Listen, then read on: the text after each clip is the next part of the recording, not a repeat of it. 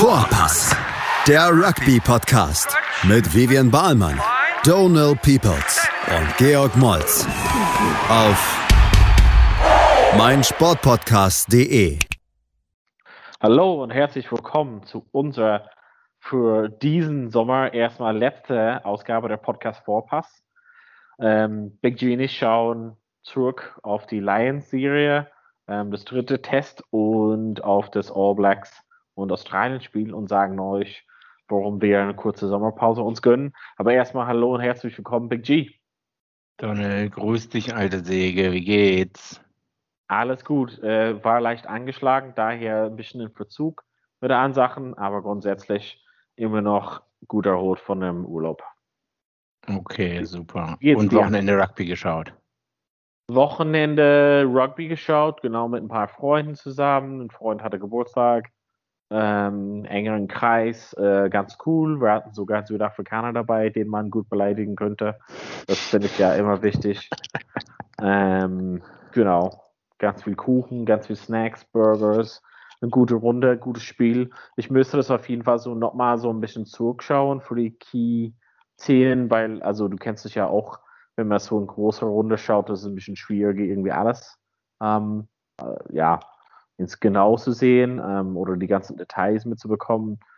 Ähm, aber fand grundsätzlich, das kann ich mit Abstand sagen oder mit Sicherheit sagen, mit Abstand das größte, beste Spiel von den dreien. Ja, steigen wir direkt ein. Ähm, ja, das größte und beste Spiel von den dreien, da hast du wohl recht, aber wenn die Skala schon recht weit unten ist, äh, dann ja. ist es auch nicht schwer, das zu bieten. Ne? ich glaube, also wir haben mehrere Podcasts gemacht mit der Aufstellung. Wir haben wahrscheinlich schon vor einem Jahr über dieses Spiel, über diese Serie, Testserie gesprochen.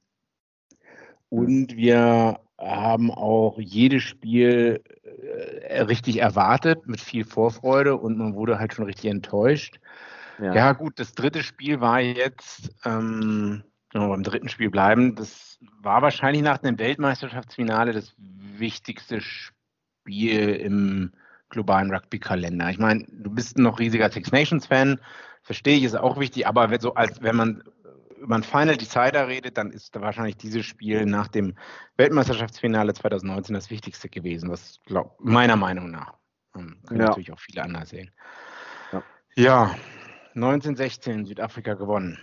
Ja, du hast, du hast vollkommen recht. Die, die Skala ist echt niedrig angefangen bei den anderen beiden Spielen, aber zumindest glaube, da können wir uns äh, alle, also da stimmen wir uns alle überein, dass das quasi Einwechslung in der 10., 11. Minute von Finn Russell, hat das ja. auf jeden Fall einen mächtigen Einfluss auf das Spiel gehabt. Also ich glaube, im Voraus haben viele Leute prognostiziert, dass entweder Russell quasi gar nicht von der Bank kommt oder erst von der Bank kommt, wenn, ähm, wenn die Lions wirklich in, in Schwierigkeiten kommen in der zweiten Halbzeit oder irgendwie zurücklegen.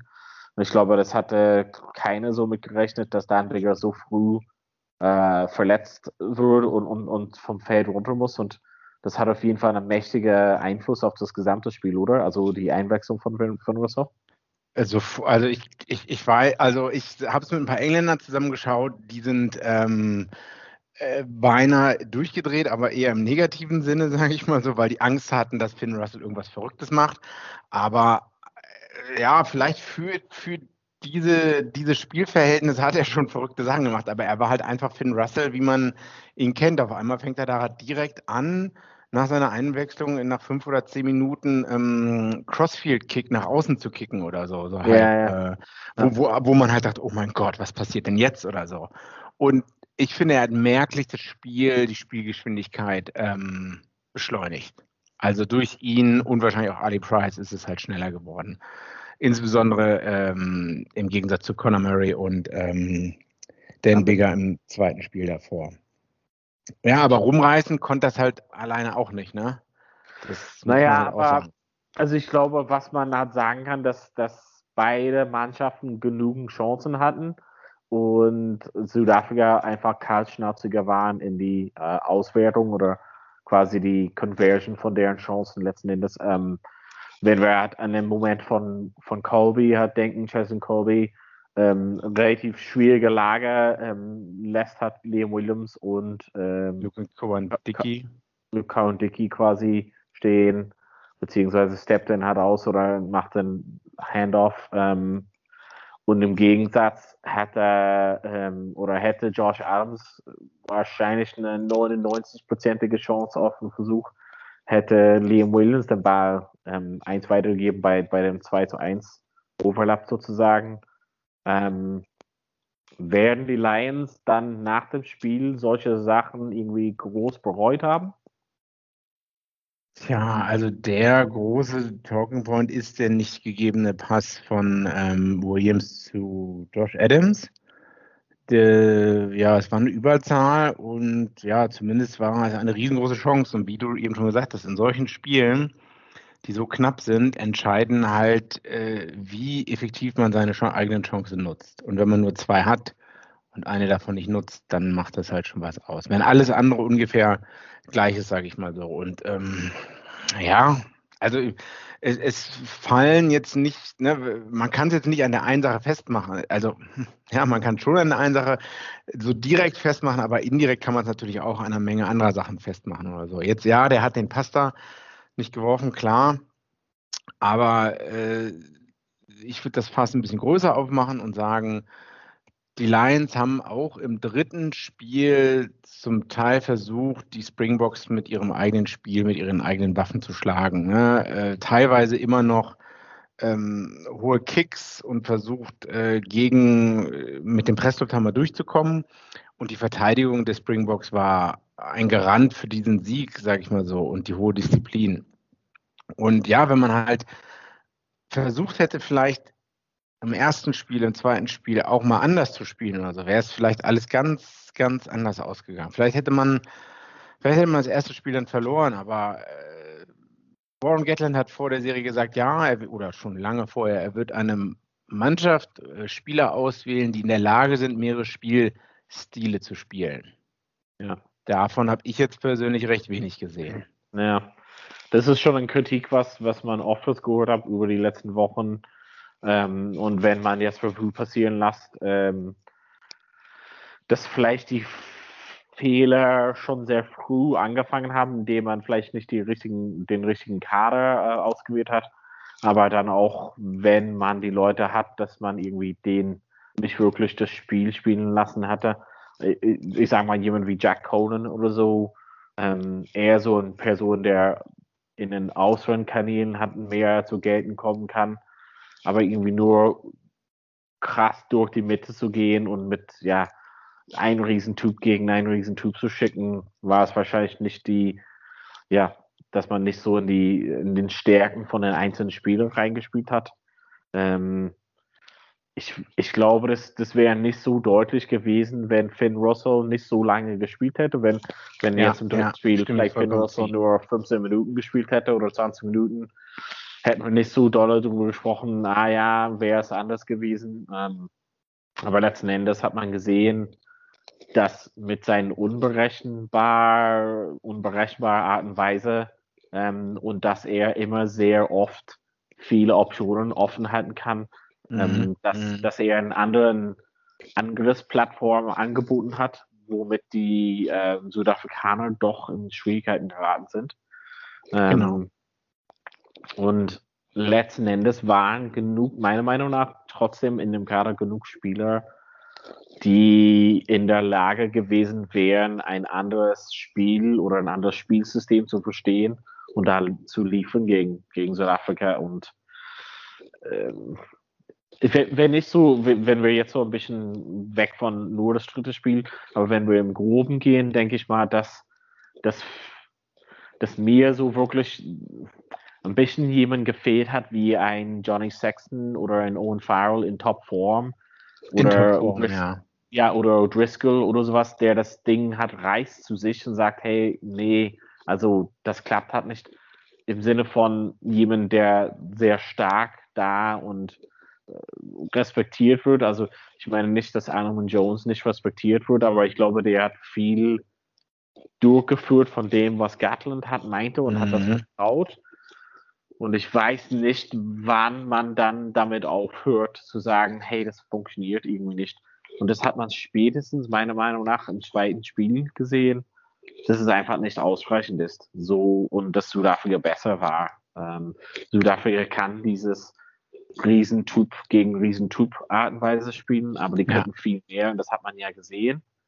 Und Lions, die, also die kamen halt nie dazu, was können die mehr, außer so einen Ausgleich zu schaffen mit physischer Stärke, also was, was können die halt noch mehr, das hat man nicht gesehen und das ist, das würde mir so ein bisschen im Herz stecken, wenn, wenn ich da gewusst hätte, hey, da haben wir eigentlich mit einigen Leuten, die vielleicht nicht eine Gelegenheit bekommen haben, mehr zu zeigen. Wir haben den so ein bisschen gedrosselt. Das war, das war mein Gefühl vom gesamten, vom gesamten drei Spielen halt letzten Endes.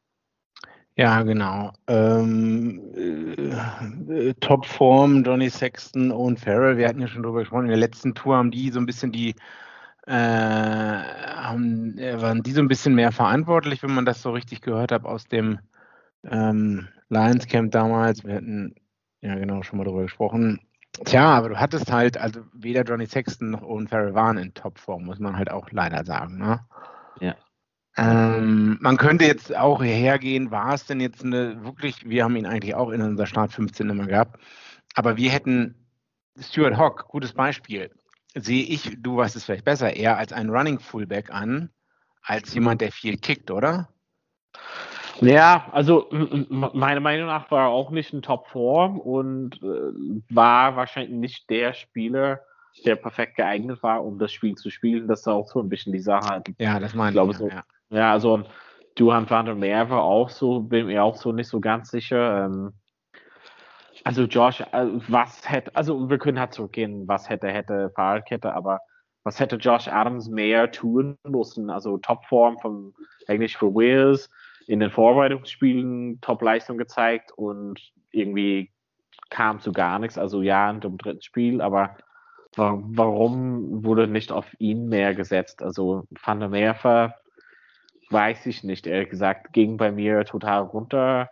Ähm, es gibt Statistiken, dass er involviert war für viele von den Hochkicks, den Chases und solches. Ähm, Im offenen Spiel, ehrlich gesagt, weiß ich halt nicht. Aber vielleicht können wir einfach ein bisschen mehr konzentrieren auf den Leuten, die von den Lions Tour gut weggekommen sind. Uh, unter anderem zum Beispiel Robbie Henshaw. Also Henshaw ähm. war für mich jemand, der in, in, jedem Spiel gut dabei war und ich glaube 12, 13 überall, wo er stand, hat er sich gut präsentiert und kommt zurück und kann seinen Kopf auf jeden Fall hochhalten. Ähm, ich glaube, der hat auch in, wo es wahrscheinlich äh, Schiff ein bisschen nach unten ging, hat er trotzdem gezeigt, hey, ich bin da, ich kann Durchbrüche machen und vielleicht hätte ein paar mehr Leute einfach in seinen Fußstapfen folgen müssen. Ähm, genauso sehe ich es auch und auch viele andere Kommentatoren. Also wenn einer, wenn von einem der Spieler hier was Positives von dieser Lions Tour hängen bleibt, dann ist es wahrscheinlich Robbie Henshaw, der sowohl auf 12 als auch 13 in der Verteidigung als auch im Angriff äh, gute Leistungen erzielt hat und an dem man sich positiv erinnern wird. Und da ist bei vielen anderen Start 15, ähm, ich meine, viele haben jetzt auch nichts falsch gemacht. Ne? Das darf man nee. auch nicht falsch verstehen. Aber waren halt auch nicht so wirklich, haben ihre Hand nicht gehoben, sage ich mal so. Ne? Und da war Robbie Henshaw, denke ich, wie du schon sagst, äh, einer der Standout-Player. Was auch wiederum nicht schwierig ist, wenn man äh, wenn man von der Qualität des, des Spielsystems äh, mal ausgeht, ähm, was da dann den Leuten aufgezogen wurde. Ich meine, Robbie Henshaw ist eigentlich 12, 12er, oder? Innencenter. Ja, ja, also ja, also ich, ich glaube von sich, von sich würde er vielleicht sagen, dass er eher lieber auf 13 steht. Ähm, in Irland kommt er oft das, äh, und mit Lancer in Irland spielt er oft das 12, weil man Henshaw äh, und Ringrose dann auf 13 hat und das mhm. halt eine mhm. tolle Kombi ist. Ähm, wenn Aki da auf dem Feld ist, ist es wahrscheinlich eher so andersrum. Ähm, aber grundsätzlich glaube ich mal, dass 12 seine beste Position ist und ähm, das Ringrose wahrscheinlich noch gefährlicher ist auf 13 und ähm, das ist wahrscheinlich die beste Kombi. Ähm, Hatte man eigentlich eine natürliche 13 auf, in dem gesamten Lions-Kader? Leider nicht. Also das ist wahrscheinlich auch so ein Punkt, was ich halt am Anfang angesprochen hatte, der wie der Kader, ähm, ja, also wer mitgebracht wurde, Ich glaube, jemand wie Slade, ähm, das ist schon bemerkenswert, ist, dass er hat nicht mitgebracht wurde in irgendeiner Form. Genau. Ähm, ja. Und Elliot Daly, dieses Experiment auf 13, wahrscheinlich nicht gelungen und der wahrscheinlich nicht gut genug in Form war, um auf Ecke oder Schluss äh, seinen Stammplatz zu haben. Aber das sind so alle Fragen, ähm, wenn Gatlin, wenn es, wenn es gelungen wäre mit dieser Brechstange-Kultur, dann hätte man gesagt, Gatlin ist ein Genie und das ist beinahe mhm. irgendwie aufgegangen. Ähm, ich glaube, trotz, das ist so ein bisschen was, was ich sagen will, ist trotz Gatlin ist es fast aufgegangen. Also ich glaube, Gatlin war der, der das so ein bisschen dieses Spielsystem auf den Spieler gestellt hat und die also nicht gesehen hat, hey, das sind meine Spieler, wie könnte ich die am besten zusammenstellen und wie könnte ich die am besten präsentieren auf der großen Bühne, sondern das ist mein Spielsystem und ich füge halt nur die Leute da hinzu, die ich denke, die können das austragen, was ich halt, ja, was ich halt mir vorstelle. Und das ist, glaube ich, mal, also in dem Sinne, Spiel 1, 2, 3 hatten wir ähm, jeweils eine unterschiedliche Innenpaarung ähm, und keiner von denen hat sich geglänzt, also wahrscheinlich Aki und Henshaw am besten, weil die einfach sich sehr lange kennen mhm. und äh, sehr lange zusammengespielt haben. Aber die Verbindung mit Harris und Henshaw ist nicht aufgegangen und mit Daly und, und Henshaw. Ähm, und es lag nicht an Henshaw. Ähm, du hast ja gesagt, es lag daran wahrscheinlich, dass es nicht eine natürliche 13 da auf dem Feld war. Und ich glaube, ja, jemand wie Slade würde sich halt dann schon denken, hey, da hätte ich auf jeden Fall ähm, ja, was dazu sagen können. Ja. Ja, ähm, vergebene Chance. Ähm, was bleibt hängen? Fazit von der Lions Tour. Ich kann sagen, also ähm, Respekt an die Leute, die es durchgeführt haben, vielleicht trotz der Widrigkeiten. Obwohl es andere Leute natürlich auch schwieriger, schwerer haben. Südafrika muss man auch sagen. Ja, so ein Fahrerbeigeschmack bei, bleibt bei Rassi Erasmus Video. Ähm, ja. Seine 62 Minuten, die er da rausgeholt hat. Alle Südafrikaner, die man so einen Podcast gehört hat, haben gesagt, ja, vollkommen gerechtfertigt und er hat da gute Punkte und so. Äh, wahrscheinlich leicht voreingenommen. Ähm, bei mir hat er groß an Sympathie verloren. Das ist so ich habe es ja schon mal gesagt, glaube ich, wie Michael Checker bei Australien hat sich immer über die Rest beschweren und so. Und das ist einfach kein gutes Bild. Ähm, ja, ich weiß auch nicht, was ich davon halten nur, dass der die ganze Zeit als Waterboy auf den Platz gelaufen ist. Hm. Ja, Südafrika hat verdient wahrscheinlich gewonnen, aber mit einer Art und Weise Rugby zu spielen, die bestimmt keine Werbung war für alles. Ähm, ja, allzu vorsichtig. Ähm, und ich, aber ich hoffe, dass wir sowas nicht nochmal in der Zukunft sehen. Ja. Oder nicht so oft in der Zukunft sehen. Ich hoffe halt, dass Spiele dann, dass so eine Mannschaft wie Neuseeland dann halt ein ganz anderes Spiel spielen und ähm, dass es dann noch schöner anzusehen ist. Ja. Tja. Dann machen wir eine kurze Pause und sprechen gleich über Neuseeland und vielleicht lassen wir noch so ein paar andere Themen durch den Kopf gehen. Also bis gleich bei Vorpass. Hey, Malte Asmus von meinsportpodcast.de hier. Ab März geht's weiter mit unseren 100 Fußballlegenden. Staffel 4 bereits. Freut euch auf Zlatan Ibrahimovic, Michel Platini, Cesar Luis Minotti, Paolo Maldini, um nur mal vier zu nennen. Und bis wir mit der vierten Staffel kommen, hört doch einfach noch mal rein in die bisherigen drei Staffeln. Ronaldinho, Sepp Meyer, Gary Lineker, Lothar Matthäus und viele weitere warten da auf euch. 100 Fußballlegenden Jetzt. Überall, wo es Podcasts gibt. Herzlich willkommen zurück. Wir sind wieder da. Wir haben ja viel über die Lions, äh, British Irish Lions gesprochen. Ähm, Spiel 3 und äh, diesen Tour an sich. Es gab noch am Wochenende ein Spiel. Ähm, Big G, du kannst uns noch mehr erzählen über Neuseeland gegen Australien. Ähm, wie war das Spiel? Am Ende relativ eng. Ja, wo fangen wir da an? Also 9.05 Uhr morgens, ähm, erstes Spiel des äh, Bledisloe Cups in 2021.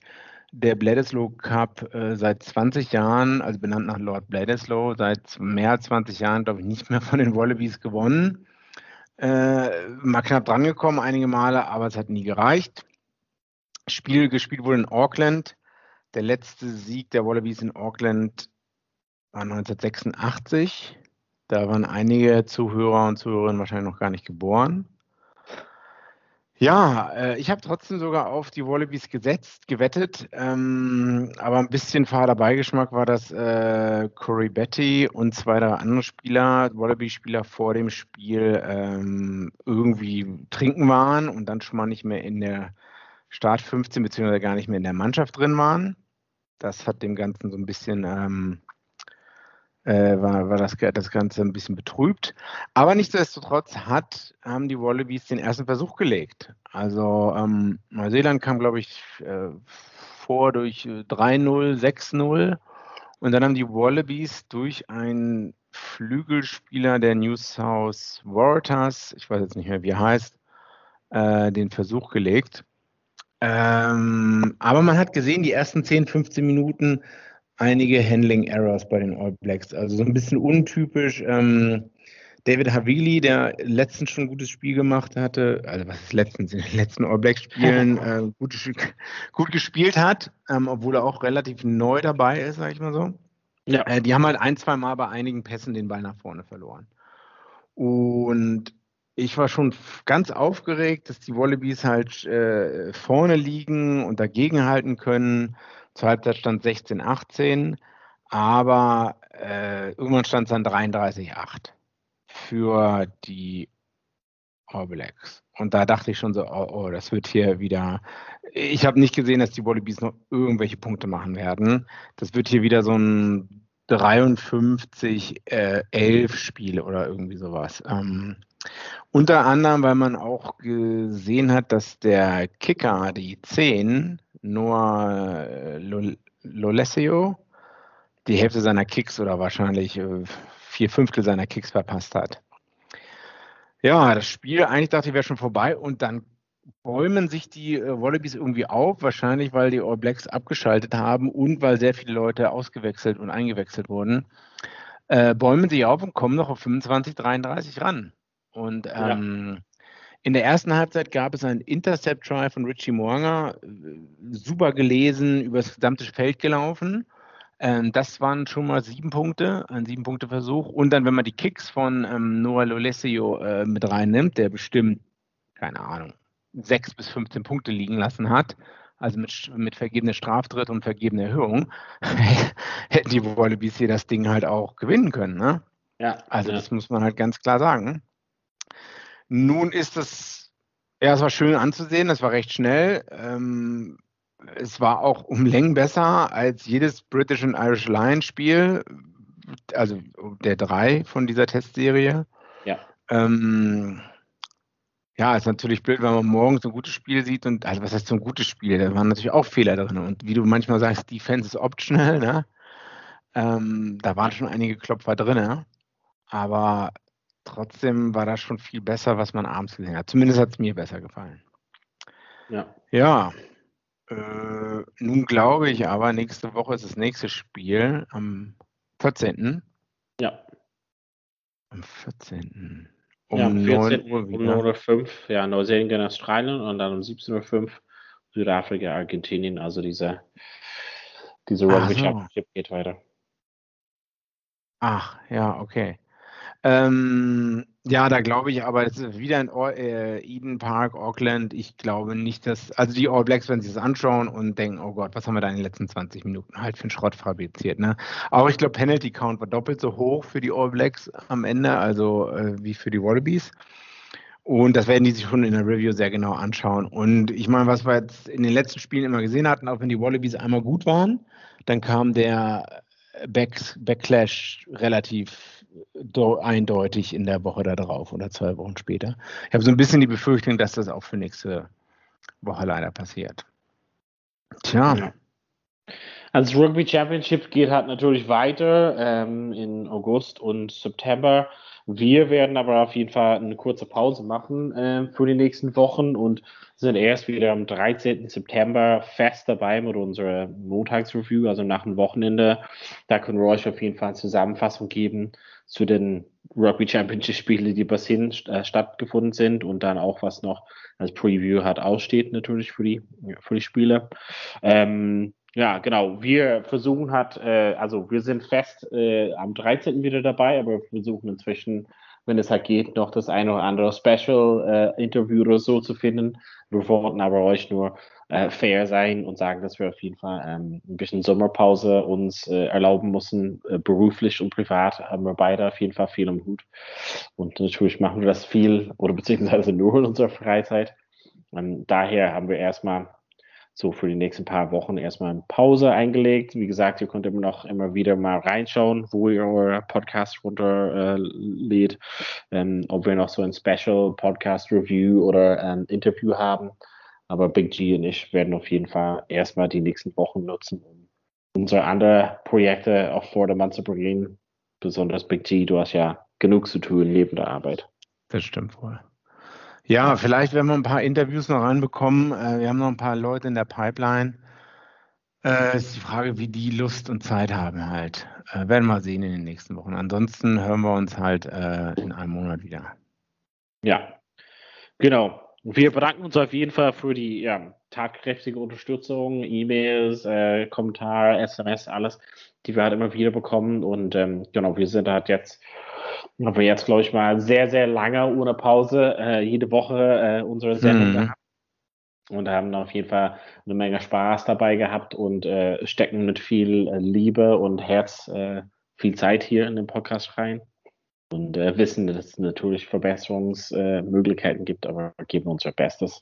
Daher hoffentlich, wenn wir wieder da sind im September, haben wir noch mehr Power und noch mehr Lust und noch mehr Spieler. Da gehen die ganzen Saisons los, hat in Europa auch natürlich, neben die ganzen Rugby Championships.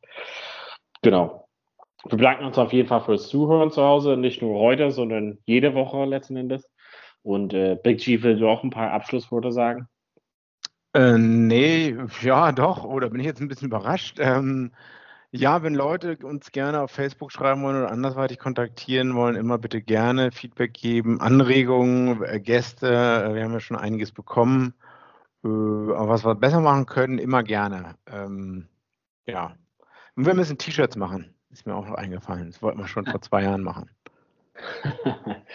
Sehr gut. Ja, gut. Dann sagen wir erstmal hier, ähm, ja, eine schöne Sommerzeit für euch alle und schon Urlaub für uns allen. Und wir sehen uns und hören uns wieder in einem Monat. Und bis dahin viel Spaß und bis bald bei, bei Vorpass. Vorpass, der Rugby-Podcast mit Vivian Bahlmann, Donald Peoples und Georg Moltz auf meinsportpodcast.de.